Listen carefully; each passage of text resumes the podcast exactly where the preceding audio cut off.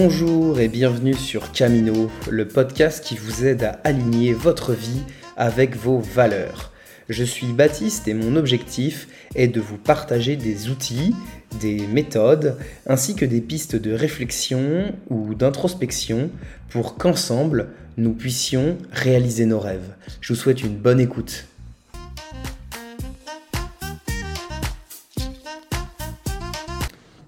Bonjour et bienvenue sur Camino.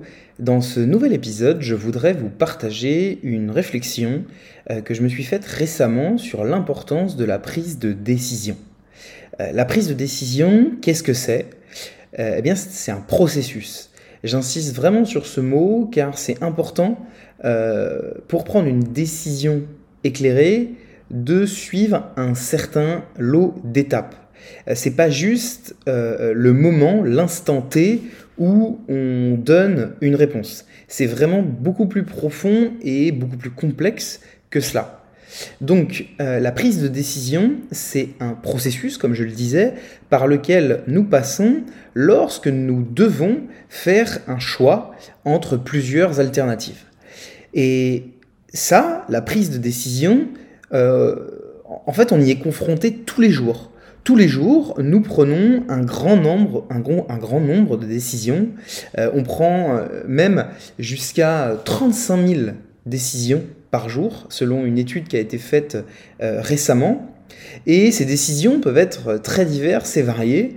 Euh, comment je vais m'habiller, euh, qu'est-ce que je vais manger euh, ce soir, par quelle tâche est-ce que je vais commencer ma journée, est-ce que je décide d'aller courir ou est-ce que je préfère aller fumer une cigarette ou boire un verre avec des amis.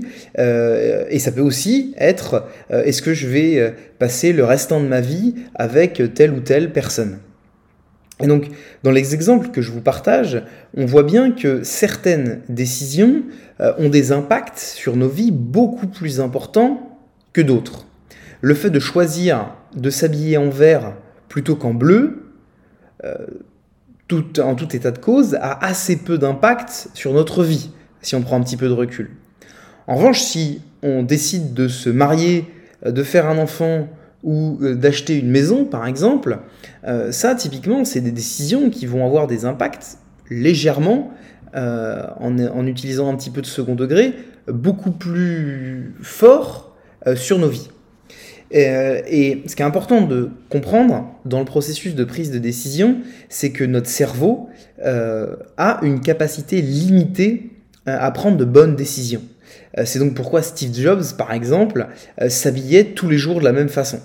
Euh, en fait, il considérait qu'en portant une tenue spécifique, euh, ça aurait assez peu d'impact sur sa vie, donc il a décidé de s'habiller toujours de la même façon pour épargner à son cerveau euh, l'effort de tous les matins de devoir choisir comment se vêtir. Et donc très simplement, il a réglé le problème et a économisé 365, enfin au minimum 365 décisions par an. Et donc ce qu'il faut comprendre, c'est que euh, prendre des décisions, c'est un point, central, car euh, en fait, elles se répercutent sur tous les pans de nos vies. En effet, ce qui nous sépare de nos objectifs ou de nos aspirations, c'est une poignée de décisions. Petite anecdote à ce sujet, moi c'est vraiment une décision euh, qui a enclenché le fait de commencer cette aventure, l'aventure Camino du podcast. Euh, en fait, à mon dernier anniversaire, euh, on m'a demandé ce que je voulais euh, comme cadeau, et comme tous les ans, comme à chaque fois, j'étais embêté je ne savais pas vraiment quoi répondre, parce que j'ai l'impression d'avoir déjà tout ce que j'ai besoin pour vivre une vie plutôt cool. Et en fait, en ayant, j'avais en tête depuis un moment de, se lancer de podcast, et je me suis dit que j'allais demander un micro, comme ça j'allais informer euh, tous mes proches, tout mon entourage de mon souhait de faire ce podcast. Parce que initialement, c'était un sujet que j'avais plutôt euh, dans ma tête et j'en avais assez peu parlé. Et en fait, je savais qu'en rendant public cet aspect, j'allais passer à l'action, ou j'allais devoir passer à l'action, parce que j'allais euh, prendre une sorte de sorte d'engagement public. Et en fait, on se rend compte que prendre la décision de demander ce micro, euh, en fait, ça a eu un impact direct sur le lancement de Camino. Parce que je, là, c'est vraiment, je le constate directement sur ce que j'ai vécu. J'ai réfléchi pendant plusieurs mois à, ce podcast et très peu de temps après avoir reçu le micro dans lequel je suis en train de, vous parler, eh bien j'étais déjà j'étais en train de travailler sur, sur le sujet. Donc au-delà de cette anecdote, ce qu'il faut comprendre, c'est que la prise de décision, c'est une compétence qui a un effet multiplicateur, puisque chaque décision que nous prenons va avoir des conséquences qui vont elles-mêmes nous amener à prendre des décisions. Et donc si je décide de commencer ma journée par aller faire du sport, je vais peut-être décider de ne pas allumer ma cigarette du matin ou euh, de prendre une salade à la place du burger à midi etc., etc. Et après, c'est un effet euh, boule de neige qui peut se mettre euh, en œuvre. Et donc, afin de prendre des décisions éclairées au bon moment, c'est important de savoir euh, quand est-ce que c'est nécessaire de rentrer dans un processus réfléchi de décision. Et parce que moi, je vous conseille réellement de, de décider très rapidement pour les choses qui ont peu d'importance. Et vraiment de prendre le temps nécessaire quand la, décision a un impact important sur nos vies. Réfléchir sur la couleur des vêtements, comme je disais en préambule, euh, ou d'acheter une marque de pâtes euh, plutôt qu'une autre quand on fait ses courses, objectivement, ça a assez peu d'impact. Euh, et donc moi, je vous invite à trouver des systèmes pour ce genre de décision qui permettent de l'apprendre rapidement. par exemple, moi je vous donne un exemple. quand il s'agit de choisir les logements pour quand on part en vacances, par exemple, bah, moi j'ai un processus qui est assez simple. C'est-à-dire que euh, je définis des critères de base, par exemple le nombre de places, euh, la localisation, euh, est-ce qu'on veut une piscine ou pas, enfin tout un tas de critères avec lesquels je me mets d'accord avec les personnes avec qui je pars. Et à partir du moment où on est d'accord sur ces critères indispensables, eh ben, en fait, dès que je trouve un logement, je le prends. C'est-à-dire que je ne vais pas regarder est-ce que comparativement à d'autres logements, il est mieux. Parce que j'estime que, euh, en fait, c'est pas ça qui va vraiment faire qu'on va passer d'excellentes vacances. J'estime qu'à partir du moment où on a défini des critères assez spécifiques en fonction de ce qu'on voulait, si un logement répond à ces critères, eh bien, on le réserve et on peut passer euh, à, autre chose afin de concentrer notre énergie sur des choses qui ont plus euh, d'impact sur la qualité des vacances, par exemple.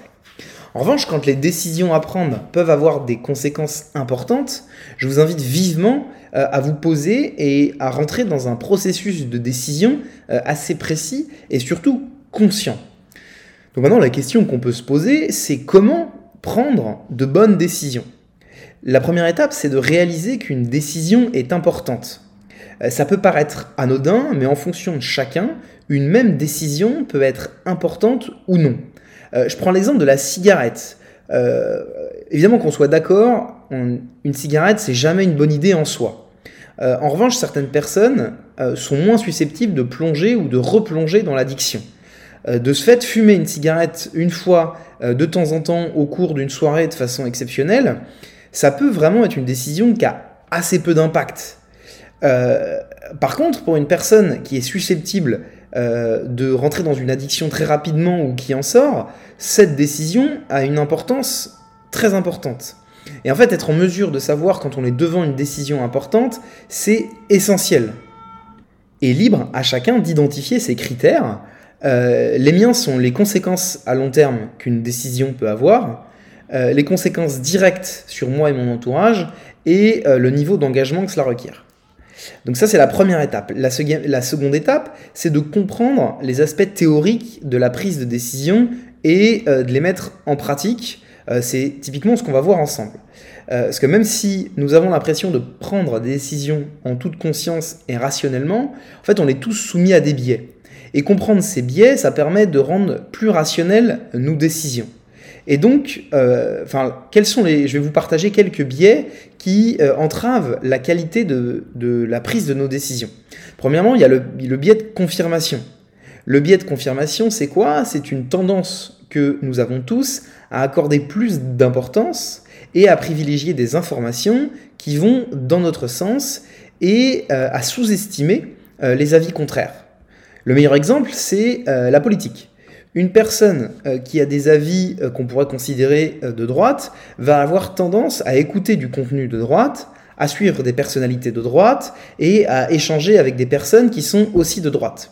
Et donc cette personne va avoir aussi tendance à discréditer rapidement les opinions qu'il pourrait entendre et qui seraient plus de gauche, estimant qu'elles sont erronées, sans vraiment remettre en cause ses propres croyances et ce propre biais. Et on constate exactement la, même chose pour une personne dite de gauche qui va écouter, réfléchir et suivre des personnes de gauche en discréditant les personnes de droite. Même si mon exemple peut être un peu simplifié, l'idée c'est vraiment de comprendre qu'on accorde plus d'importance à euh, ce qu'on peut capter qui est en accord avec ce que l'on croit déjà. Deuxième biais auquel on euh, on est soumis, c'est le biais de binarité. Le biais de binarité, c'est que quand on prend une décision régulièrement, on a tendance à réfléchir de manière binaire. Est-ce que j'achète cet appartement ou pas? Est-ce que, je quitte mon job pour créer une entreprise ou pas? Euh, est-ce que euh, je euh, choisis de manger un Ferrero ou un Kinder L'un ou l'autre? Mais la réalité, elle est beaucoup plus complexe et le nombre d'options est beaucoup plus varié que ce qu'on peut imaginer. Pour l'appartement, si je reprends mon exemple, il existe d'autres options. Est-ce que j'achète celui que je viens de visiter? Est-ce que j'en achète un autre? Est-ce que j'achète cet appartement en prévoyant de faire des travaux? Est-ce que je l'achète et je le mets en location euh, au début pour gagner un petit peu d'argent? Est-ce que je négocie? Est-ce que je peux construire deux logements euh, dans l'appartement que je suis en train de visiter? On voit qu'en fait pour une même décision, euh, il peut y avoir une infinité d'options. Et en élargissant les options, on, peut prendre des décisions plus conscientes. Troisième et dernier biais, c'est le biais d'ancrage. Euh, c'est un biais qui nous pousse à se fier fortement à la première information que nous avons reçue.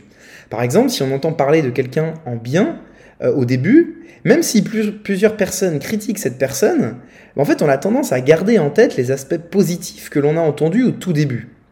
En revanche, euh, si on commence à entendre parler de quelqu'un par des critiques ou des véhémences, eh bien, en fait, même si un tas d'éléments nous font penser que cette personne est sympathique, euh, il y a toujours un doute euh, qui persiste en nous.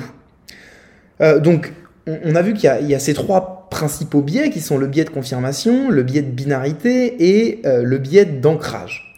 maintenant, comment est-ce qu'on fait pour savoir si on prend une bonne décision? Il, y a plusieurs façons de savoir si on est, le, on est, le bon, on est sur le bon chemin. Euh, je vais euh, vous en partager deux. Le premier, c'est de créer un avant-goût, une sorte de petit test. Par exemple, euh, si vous voulez lancer un business ou si vous voulez vous lancer dans une très grosse aventure sportive, la meilleure façon de savoir si ça vous convient, c'est de le tester. Par exemple, si vous avez peur de vous lancer dans la préparation d'une grosse course à pied, testez deux semaines comme si vous la prépariez. Pendant deux semaines, faites vos cinq sorties euh, de course à pied par semaine, modifiez votre alimentation, modifiez votre, votre sommeil, comme si vous prépariez vraiment cette course. Et en fait, ça va vous permettre de vous plonger pleinement euh, dans euh, la pratique, dans le quotidien, et vous pouvez faire le bilan au bout de deux semaines et, vous pouvez voir si vous êtes à l'aise avec cette situation et la, poursuivre ou non. Pour le business, c'est la, même, la même chose. Euh, vous pouvez très bien prendre une semaine de congé euh, et de tester le mode de vie d'un entrepreneur durant cette période en vous concentrant sur votre projet et, en agissant comme si euh, vous étiez à plein temps sur ce, sur ce sujet. La deuxième façon de savoir si on est dans le bon chemin, c'est de créer un système dans lequel on se demande si notre décision doit être revu. Euh, si je reprends l'exemple avec euh, euh, l'idée du, lancement d'une entreprise, l'idée c'est de se dire par exemple, si j'ai pas tel résultat d'ici telle date, eh bien je reconsidère ma décision. si je veux monter une affaire et que j'ai pas fait de vente d'ici trois mois, eh bien je reconsidère ma décision. J'essaye de voir dans quelle mesure je peux revenir sur celle-ci. En fait, ça permet de se plonger pleinement dans le projet et d'en faire un bilan objectif avant de partir sur une période un petit peu plus longue. Maintenant, le dernier point euh, euh, qu'il est important de, savoir et de comprendre, c'est concrètement, euh, je vous parlais de théorie de prise de décision tout à l'heure, mais donc c'est de comprendre concrètement comment est-ce qu'une décision se prend de façon efficace. Premièrement, comme je vous le partageais tout à l'heure, c'est identifier toutes les options qui s'offrent à vous. Pour que ce soit vraiment efficace, je vous invite à pousser l'exercice tant que vous n'avez pas au moins 5 ou 6 alternatives. Euh, par exemple, lors de mon premier achat immobilier, euh, moi j'ai visité un, petit immeuble euh, de deux appartements à côté d'Angers, là où je, vis aujourd'hui. Et à l'époque, j'habitais et je travaillais à Paris sans avoir l'idée que j'allais bouger et, changer de, lieu de vie à court terme. Et donc, quand j'ai visité cet immeuble, donc de deux appartements, l'un des appartements était déjà loué et l'autre était vide. Et donc, je me suis posé la question euh, quelles sont euh, les options qui s'offrent à moi? Bah, Premièrement, l'option la plus simple, euh, qui aurait été la plus simple, mais qui n'aurait peut-être, qui n'a pas été, qui, n'aurait pas été la bonne, puisque je l'ai, je l'ai, je supprimé, vous allez comprendre pourquoi. La première option, c'était de ne pas acheter l'immeuble. En effet, il n'y a rien qui m'obligeait à, acheter, à acheter ce bien quand je l'ai visité. La deuxième option, c'était d'acheter et de mettre les deux appartements en location meublée. la Troisième, c'était d'acheter et de mettre en location non meublée. Quatrième option, c'était euh, d'acheter et de mettre l'un des appartements en meublé et l'autre en non meublé. Cinquième option, c'était d'acheter les deux appartements et de revendre un des deux appartements. Sixième option, c'était d'acheter et de euh, mettre euh, le logement libre sur Airbnb. Donc vous voyez que pour cet achat, évidemment qui est un, achat important, donc euh, une décision importante, donc la mise en place de ce processus qui est important, mais on voit bien que au-delà de juste se dire euh, j'achète ou j'achète pas, ben, en fait il y a tout un tas de critères euh, qui, et de possibilités qui s'offrent à nous. Et là je vous en ai listé 6, mais euh, si on y réfléchit et qu'on creuse un petit peu, il pourrait y en avoir 10, 15, 20 sans aucun problème, avec des questions de travaux, euh, par exemple, qui pourraient être incluses dans cette piste de réflexion. Mais l'idée là-dessus, ce que je voulais vous faire, euh, ce que je voulais faire passer comme message, c'est de se dire que avant de prendre une décision, et pour éviter le biais de binarité dont je vous parlais tout à l'heure, c'est de poser sur la table l'ensemble des options qui s'offrent à nous. Donc ça, c'est la première étape. La deuxième étape, c'est d'identifier les gains euh, qu'on se projette sur chacune des décisions euh, que l'on peut prendre. Faire des hypothèses et de faire en sorte d'avoir une vision objective. Euh, je sais que ça peut paraître un petit peu compliqué de se projeter parfois quand on prend des décisions.